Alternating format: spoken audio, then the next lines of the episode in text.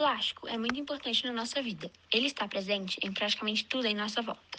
Mas, como tudo na vida, ele também tem alguns pontos ruins. Os seres humanos descartam ele no meio ambiente, muitas vezes sem os cuidados necessários. Nosso mundo está extremamente poluído e muita dessa poluição vem dos plásticos. As pessoas e as empresas jogam nos mares e eles decompõem paulatinamente em microfragmentos. A fauna marinha acaba ingerindo as micropartículas do plástico e, consequentemente, nós também ingerimos o plástico quando nos alimentamos de animais marinhos. A agência científica australiana Cyrus Ocean and Atmosphere fez uma estimativa da quantidade de lixo no mar. Eles chegaram à conclusão de que pelo menos 14 milhões de toneladas do material estão submersas nas águas profundas.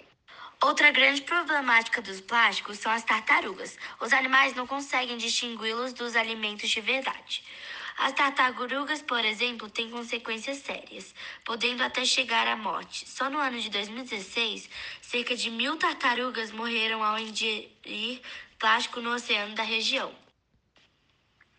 A maioria dos plásticos que matam as tartarugas são os canudos, e a população está tentando achar outros objetos para substituir o canudo de plásticos, como, por exemplo, canudos de metal, papel, bambu, entre outros.